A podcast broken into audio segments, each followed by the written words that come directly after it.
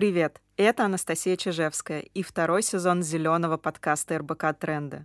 Сегодня мы поговорим про гринвошинг.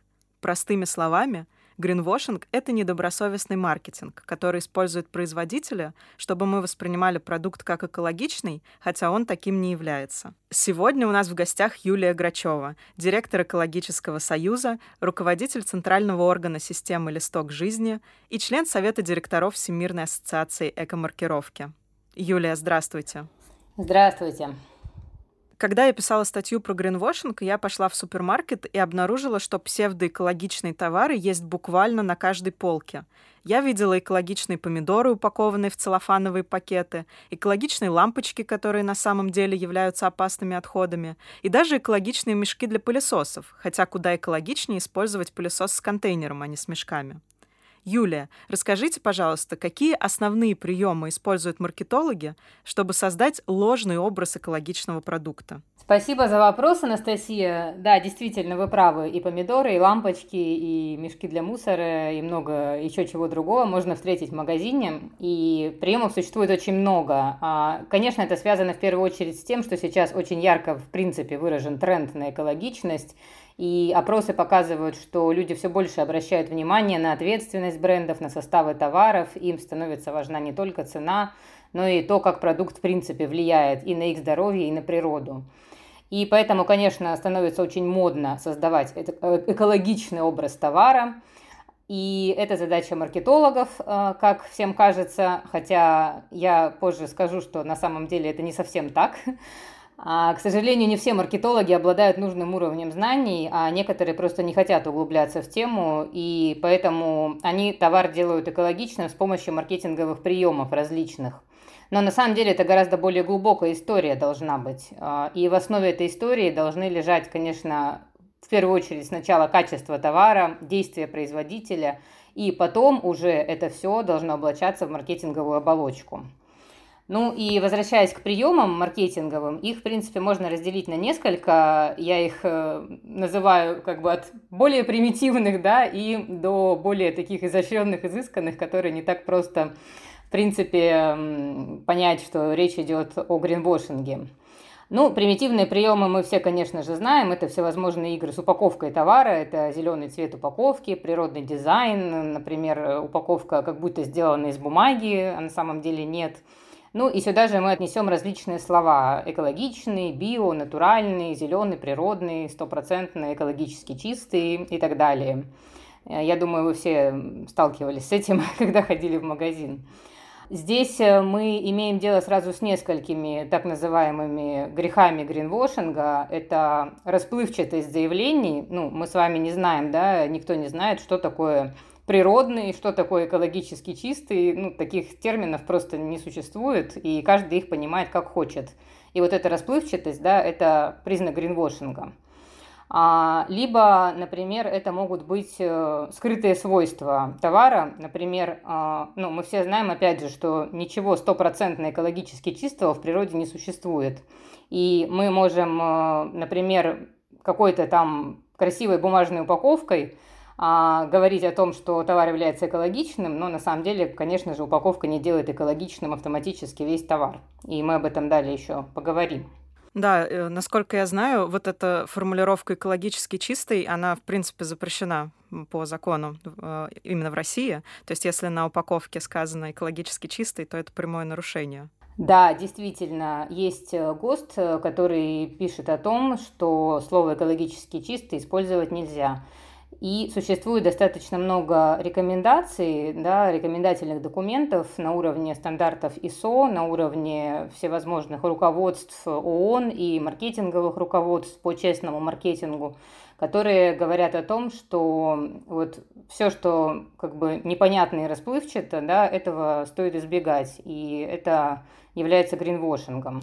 То есть, если мы как пользователи видим какую-то непонятную расплывчатую формулировку, то надо насторожиться и проверить продукт детальнее, да, посмотреть на состав, почитать, может быть, отзывы и э, какими-то еще способами проверить, экологичный ли это продукт. Ну да, потому что нужно в первую очередь понять, почему этот продукт назван экологичным. И если производитель честный, то он э, всегда может объяснить, чем экологичность продукта. Если он это объяснить не может и не выносит эту информацию на упаковку, это самый первый способ для того, чтобы задуматься. А, есть вопрос, который меня уже давно очень сильно волнует. Получается, что когда мы видим вот такие неподтвержденные заявления на упаковке, вроде надписи «экологичный продукт», это введение в заблуждение. А, и могу ли я куда-то обратиться с жалобой, если я такое нарушение заметила? Вопрос непростой. А, смотрите, здесь э, существует несколько моментов. Опять же, они связаны с теми, какие типы гринвошинга производитель использует. Вот мы с вами сейчас поговорили только об одном. Это некие заявления на упаковке про экологичность. И нужно сказать, что вот этот способ, на самом деле, его очень сложно каким-то образом э, подвергнуть контролю да, или написать на него жалобу, потому что никаких прямых ссылок в законодательстве на то, что нельзя использовать такие слова, нет. А в то же время, э, помимо вот таких вот заявлений про экологичность, производитель может, э, например, поставить на товар какую-то известную экомаркировку ну, например, листок жизни, да, российская сертификация, или европейский цветок, или там органик сертификат, а, но при этом не проходить сертификацию.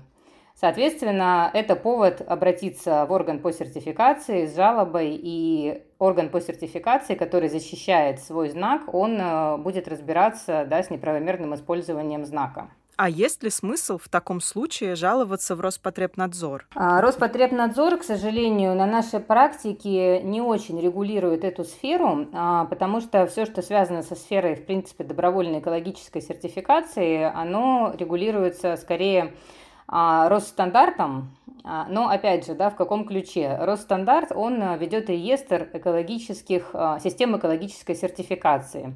Но функции контроля у Росстандарта отсутствуют. И мы делали, например, запрос а, в Росстандарт по различным системам сертификации, которые сейчас существуют у нас на российском рынке и которые неправомерно, да, ну, можно сказать, продают экосертификаты, да, без всяких на то оснований. Но это не компетенция Росстандарта да, вот, контролировать деятельность этих органов. И они нам посоветовали в этих случаях обращаться уже по каждому конкретному случаю в правоохранительные органы. То есть это то, что можно делать. А, и также я бы хотела, ну вот слушателям, да, которые просто вот ходят в магазин и хотят как-то производителей в этом плане стимулировать, а на самом деле, мне кажется, очень хороший способ это просто писать письма самим производителям.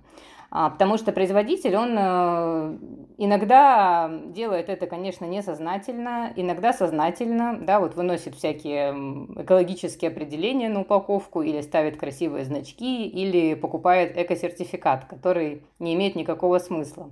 И чем больше покупателей будет говорить производителю о том, что они не верят этим его заявлениям, тем больше вероятность того, что производитель все-таки решит поменять свой подход, да, все-таки пойти по пути настоящей экологической сертификации, поменять составы, поменять э, свои подходы к производству и встать на путь действительной экологичности, а не гринвошинга. То есть, вот, на мой взгляд, это самый первый, самый простой способ э, по этому поводу обращаться непосредственно к производителю. А был ли у вас опыт, э, чтобы такая жалоба закончилась положительно, и производитель действительно что-то изменил в своем продукте? А, я могу сказать, что да, по нашему опыту, в принципе, такое происходит. А, когда поднимается некая информационная волна, то производитель начинает задумываться. А самый яркий пример, наверное, можно назвать, это вот средства синергетик, да, у которых э, долгое время была сертификация так называемого Международного экологического фонда. Это организация, которая, и мы по этому поводу имеем мнение Росстандарта, неправомерно проводит экологическую сертификацию. Они используют э, имя Минприроды, но на самом деле к Министерству природы они не имеют никакого отношения. И, соответственно, когда эта информация стала известной, по этому поводу было несколько журналистских расследований, то компания Синергетик действительно задумалась и начала потихонечку сертифицировать некоторые свои средства уже международным сертификатом ИЧЕя, который действительно правомерный, международно признанный. И сейчас на полках можно встретить средства Синергетик уже с хорошим действительно сертификатом. Вот, это очень классный пример, на мой взгляд, который говорит о том, что все возможно. Это вдохновляет. А, Юлия, вот мы много сказали про эко-сертификации, но в то же время я знаю, что систем сертификации довольно много, и обычному человеку бывает сложно разобраться, что за ними стоит. Давайте поговорим о том, что значит, что у продукта есть экологическая сертификация, что за этим стоит. В первую очередь, а, если у продукта есть экологическая сертификация, это значит, что продукт соответствует а, неким стандартам. То есть э, критериям, по которым, значит, э, определяется, достоин продукт сертификации или нет. А, и в зависимости от того, а, чего хочет достичь та или иная система сертификации, которая устанавливает эти критерии и стандарты, а, они бывают разные. Вот приведу пример. Например, вот возьмем такой продукт, как ламинат, да, который делается из э, древесины. А на ламинате можно встретить несколько разных систем э, эко-сертификации, эко-маркировки. Ну вот самый первый, наверное, тоже всем известный, да, это сертификация FSC – устойчивое лесопользование. Соответственно, за этим сертификатом стоит стандарт, который говорит нам о том, что древесина для производства этого ламината была добыта легальным способом, с применением системы восстановления лесов, сохранением прав местных сообществ – но при этом FSC и стандарт FSC, например, ничего не говорят нам о том, какой уровень выделения вредных веществ из ламината. То есть стандарты FSC, они про лесопользование. Есть еще другие маркировки, например, маркировка уровня формальдегида, тоже, наверное, всем известный E0, E1, или, например, в Леруа Мерлен встречается маркировка такая с домиком и буквами А, Б, С, которые обозначают именно уровень выделения вредных веществ из ламината. Соответственно, здесь у нас другая история. Да? Под маркировкой стоит стандарт, который говорит о том, что значит, э, из ламината выделяются вредные вещества на минимальном уровне. А, но, в свою очередь, э, эта система ничего нам не говорит о происхождении вот древесины, да, которая использовалась для этого ламината. И есть, например, маркировки, которые оценивают все вместе. И источник происхождения сырья, и уровень выделения вредных веществ, и много чего еще другого. И это так называемые маркировки по жизненному циклу или маркировки первого типа. Ну, например, на ламинате можно встретить листок жизни, можно встретить голубой ангел. Это немецкая, российская маркировки. А, соответственно, стандарты, они очень важны. И если, значит, мы действительно говорим о грамотной системе сертификации, то под ней должен стоять стандарт. Он может быть разным, да, как я вот показала на примере, но тем не менее этот стандарт, он всегда должен быть, и производитель, и потребитель э, легко понимают, к чему соответствует этот продукт. Вот это прям самое первое. А кто устанавливает эти требования к получению сертификата и разрабатывает вот этот самый стандарт? И должен ли он э, проверяться на законодательном уровне? Все стандарты, которые разрабатываются в рамках системы добровольной экологической сертификации, они являются добровольными. То есть, э, по сути, каждая система сертификации, она устанавливает свои собственные требования.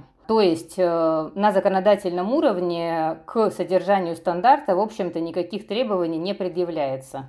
И это ответственность э, самой системы сертификации, какие она захочет включить критерии в свой стандарт.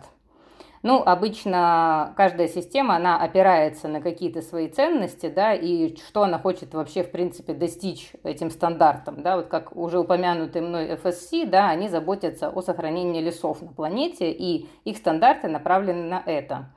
А маркировки первого типа говорят нам о том, ну, при разработке да, своих стандартов они учитывают жизненный цикл продукции и хотят э, сделать так, чтобы продукция по всему своему жизненному циклу, то есть от сырья до производства, до упаковки и готового продукта, а, имела более низкое воздействие на окружающую среду, да, чем другой продукт.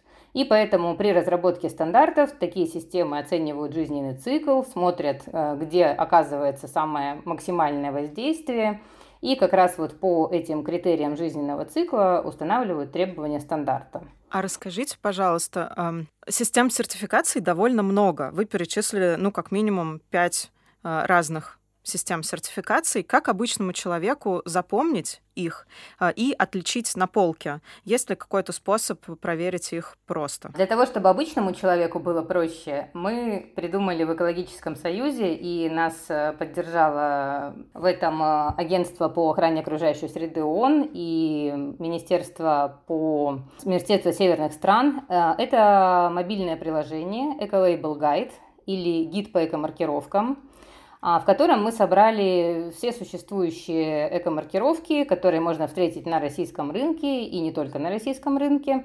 И они там э, разделены по категориям. Соответственно, в списке рекомендованных экомаркировок э, там присутствуют как раз те знаки, которые действительно являются полноценными, грамотными системами сертификации и те маркировки, которым реально можно доверять. Соответственно, это вот первый способ, да, заглянуть в это приложение и либо посмотреть э, нужный значок в каталоге экомаркировок, либо отсканировать его на упаковке товара и посмотреть, что приложение про эту маркировку скажет. Это вот такой самый реально простой и легкий способ.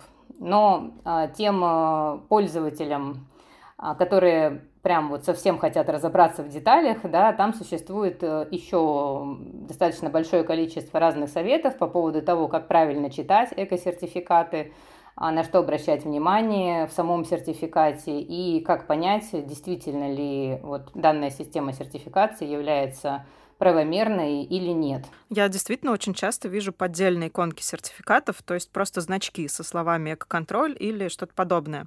А, получается, приложение может помочь отличить настоящий сертификат от подделки. А, нельзя сказать, что это поддельные сертификаты, то есть на самом деле вот все эти системы сертификации, ну, здесь нужно различить, да, то есть есть значки, которые рисует сам производитель, вот вы правы, там, например, органик контроль на майонезе Слобода, там в качестве примера можно привести, да. а, или эко-контроль, тоже не помню где, биопродукт и так далее. Да? То есть есть вот просто, ну, это элемент дизайна, там, как так скажем. И если вы этот значок э, не встретили нигде, ну, просто поискав в интернете информацию, велика вероятность, что это просто значок, который придумал сам производитель, и, соответственно, за всеми разъяснениями по поводу значения этого знака и насколько он вообще как бы, ну, имеет смысл, а, нужно обращаться к производителю. А есть вторая ситуация, да, когда существуют действительно вот разные системы сертификации, вот э, уже упомянутый мной Международный экологический фонд или там Росэкоконтроль или система Светобор, вот сейчас тоже популярная. Это реально существующие системы сертификации, они зарегистрированы в Росстандарте. А, и при этом, если мы посмотрим внимательнее на сертификаты, которые выдают эти системы, то мы не увидим стандартов, во-первых, да, то есть непонятно на соответствие каким реальным стандартам выдаются эти сертификаты. А во-вторых, а, органы по сертификации, которые должны осуществлять проверку, они не являются аккредитованными, что сейчас по требованиям российского законодательства является обязательным. То есть э, проверку соответствия продукта в рамках экологической сертификации должен осуществлять аккредитованный орган, аккредитованная организация в Федеральной службе по аккредитации. А сейчас э, подавляющее большинство тех организаций, которые выдают экологические сертификаты в России, к сожалению, не являются аккредитованными. По этому поводу проводилось журналистское расследование хорошее, вот Анастасия Приказчикова в ее блоге I'm Organic. А, и это действительно проблема, потому что получается, что никто не проверяет а, качество проверки при выдаче экологического сертификата. Юлия, давайте составим такой небольшой чек-лист, что нужно сделать потребителю, если он хочет удостовериться в экологичности продукции.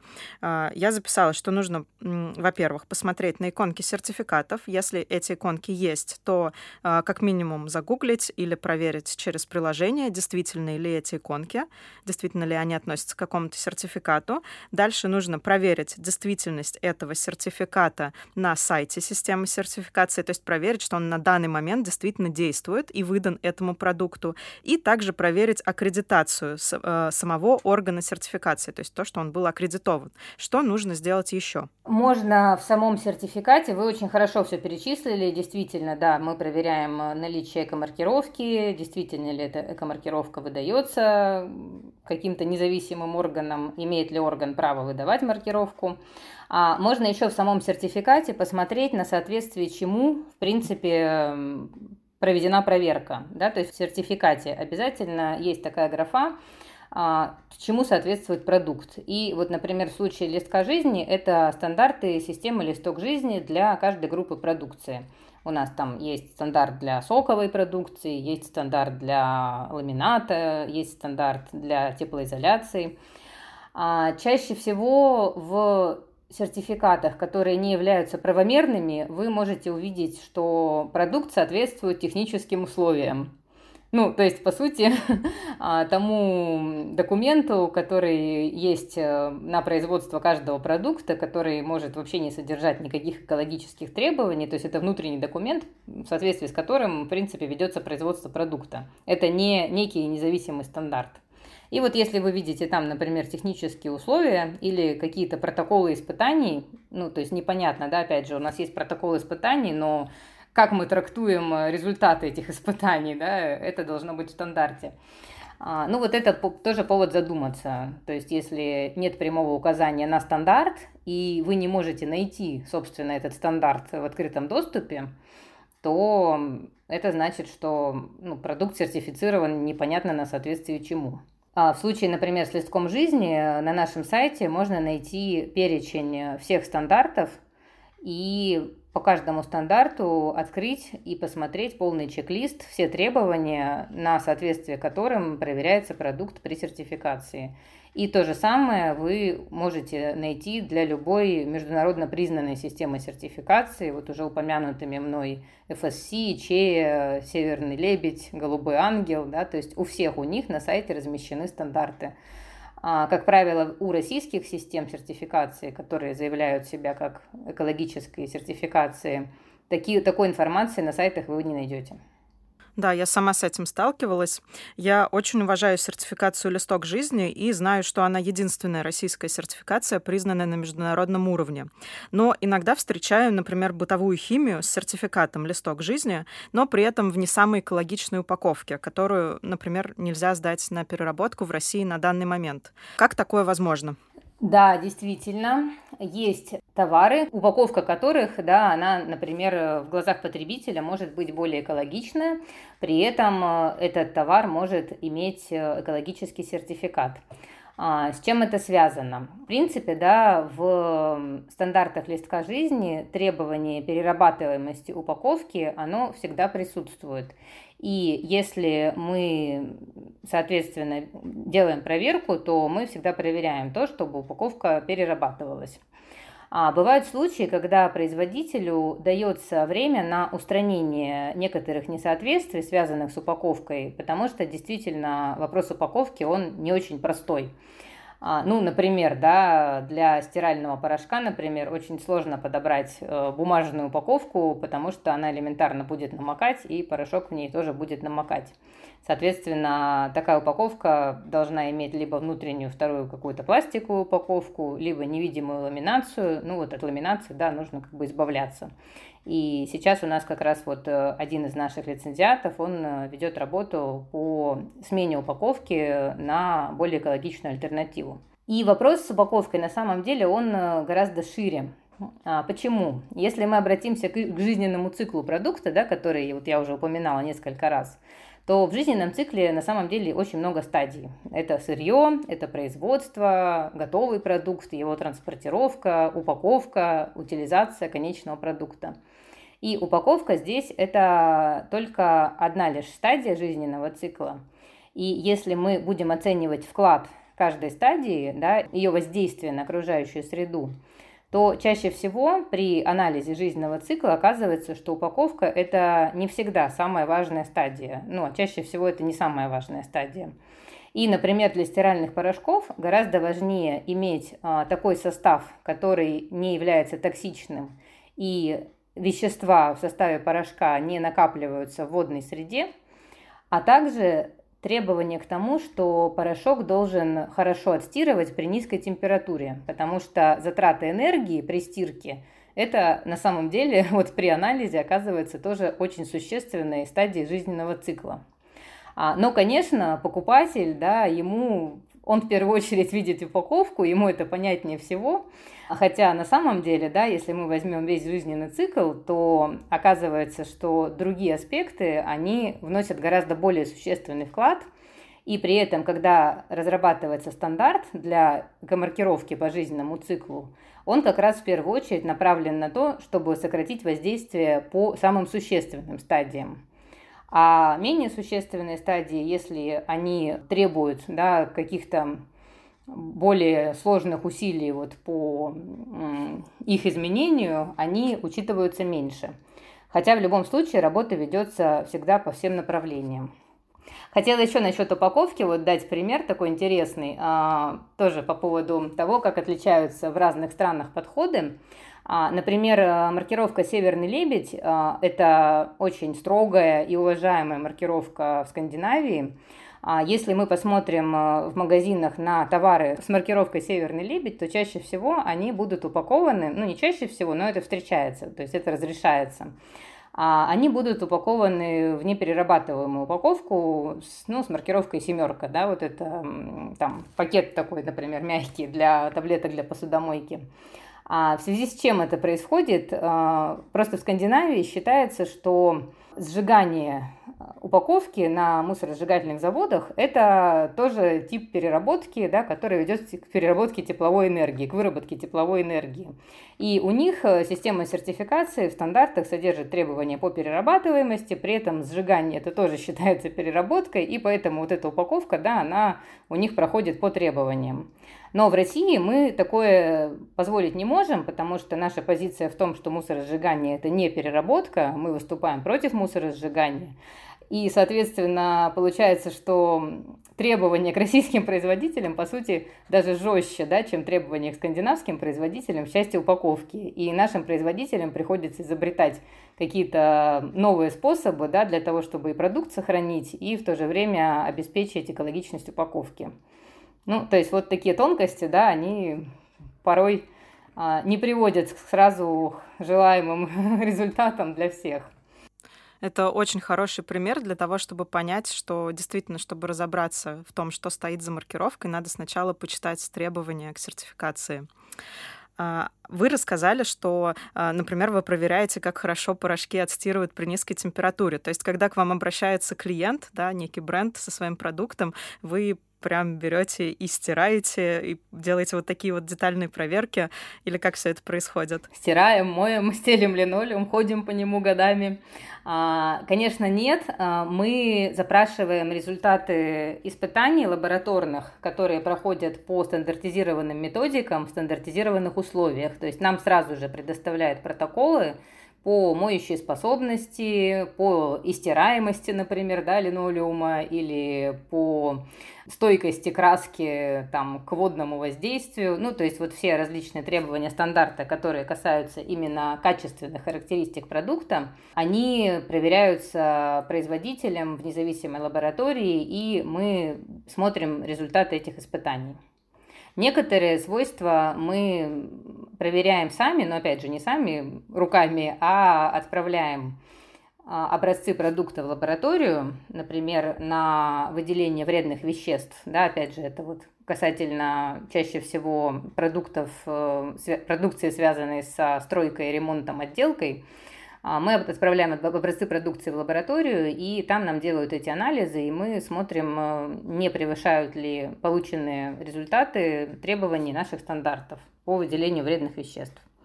То есть все это на основании лабораторных испытаний, конечно же. Получается, чтобы компании получить сертификат, ей надо соответствовать определенным требованиям. А для этого сначала необходимо оптимизировать производственный процесс. Насколько это сложно и дорого для бизнеса, и доступно ли это маленьким локальным брендам? Действительно, да, почему компании многие выбирают более легкий путь, там поставить просто зеленый значок на свою этикетку или купить какой-нибудь простой сертификат – это связано с тем, что для того, чтобы получить настоящую сертификацию, нужно сначала заняться своим продуктом и своим производством. И, конечно, сама смена, например, компонентов в составе продукта требует усилий от технологов да, по разработке новой рецептуры, по поиску этих ингредиентов. Опять же, нужно иметь экономическое обоснование, да, чтобы продукт при этом не стал запредельно дорогим. И в то же время все, что связано с производственным процессом, да, это тоже достаточно бывают сложные преобразования. При этом я не могу сказать, что это было бы как-то супер сложно для одних производителей, более мелких, и менее сложно для крупных. А, например, крупные предприятия, они э, сейчас очень многие ну, просто не соответствуют даже российскому законодательству обычному а, в плане воздействия на окружающую среду. И при своей деятельности они просто платят штрафы да, за превышение допустимых э, по закону объемов выбросов, сбросов или отходов. Им выгоднее платить штрафы, чем внедрить э, какую-то технологию очистки, которая позволит им быть, э, собственно, в норме. А требования экологической сертификации, они как раз заключаются в том, чтобы предприятие соответствовало законодательству без всяких вот этих повышающих штрафов, да, чтобы они действительно соблюдали все нормативы. И внедрение этих технологий, оно может обойтись большому производству реально очень дорого. А у маленьких брендов, да, у локальных компаний, у них э, могут быть свои проблемы. Ну, мы действительно часто сталкивались с тем, что к нам обращается локальная компания, маленькая, но когда она узнает, что мы приедем смотреть производство, будем проводить очный аудит, а, они отказываются, потому что многие из них работают, опять же, не в соответствии с природоохранным законодательством. Но сейчас эта проблема становится менее актуальна, потому что законодательство вот в недавнее время изменилось, э, ввели категории предприятий по степени их негативного воздействия на окружающую среду. И к мелким предприятиям сейчас предъявляется меньше требований, ну, то есть они остались разумными, но так, чтобы не было да, излишней нагрузки на предприятие. Поэтому ну, я не могу сказать, что какие-то сложности могут быть с мелкими предприятиями. У нас в листке жизни есть э, очень крупные заводы, там крупнейший мировой завод по производству линолеума, например, Target, или завод по производству мобильных телефонов Samsung, с одной стороны, а с другой стороны маленькая ферма Алеховщина в Ленинградской области, где есть козы, а, которые дают молоко, да, и это молоко имеет тоже сертификат листок жизни. То есть, эм, как показывает практика, если производитель реально заинтересован, и он реально хочет на практике внедрить экологические преимущества и получить экосертификат, то ничего невозможного нет, никаких э, супер требований, да, таких, которые были бы нереальны для маленьких компаний, их нет. Рада слышать, что это доступно не только гигантам. Юля, и последний вопрос, который мы задаем всем гостям нашего подкаста.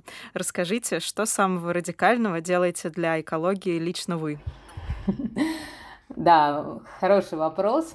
А, я, конечно, не хожу на митинги, вот, и на самом деле, наверное, то, что я делаю для экологии лично, это та работа, которую я вот уже 15 год веду в экологическом союзе, и она направлена на укрепление роли экологической маркировки в России, и, что очень важно, привнесение самых лучших практик из-за рубежа, которое позволяет мне делать мое членство в международных ассоциациях.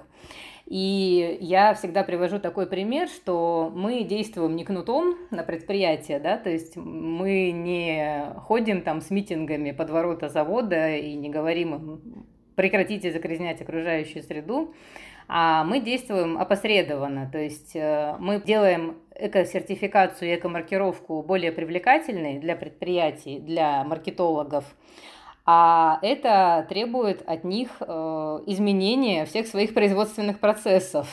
И на самом деле вот многие предприятия с нами уже несколько лет, и мы реально видим, как они меняются, мы видим динамику, вот эту положительную изменений. И когда это происходит на уровне больших крупных компаний, которые там, меняют свои составы или внедряют новые технологии очистки, меняют упаковку, это реальный эффект, который мы оказываем вот на таком большом э, уровне, да, на высоком уровне на нашу окружающую среду, на то, чтобы она стала лучше. Вот. А что касается вот совсем таких личных вещей, ну вот я еще считаю, что очень важно на самом деле воспитывать будущее поколение, потому что именно оно будет э, на самом деле какие-то вещи более активно развивать, когда подрастет. Я свои знания очень активно передаю своей десятилетней дочке, ращу из нее по-настоящему экологически ответственного человека, и для нас такие вещи, как сортировка отходов, выбор товаров с экомаркировками, своя сумка, своя бутылка для воды, это то же самое, как чистить зубы по утрам. И вот такие вещи, мне кажется, они, конечно, тоже очень важны, как на бытовом уровне, так и на уровне твоей профессиональной деятельности. Здорово. Юлия, большое спасибо, что поделились с нами вашими знаниями и в целом за то, что вы делаете. Мне было очень важно узнать, как можно воздействовать на недобросовестных производителей и э, одновременно радостно от того, что иногда это действительно приводит к результату. В следующем выпуске мы обсудим, как выбирать экологичную бытовую химию и можно ли вообще обойтись в быту без нее. Так что подписывайтесь на наш подкаст, ставьте оценки и пишите комментарии. До встречи в следующем эпизоде.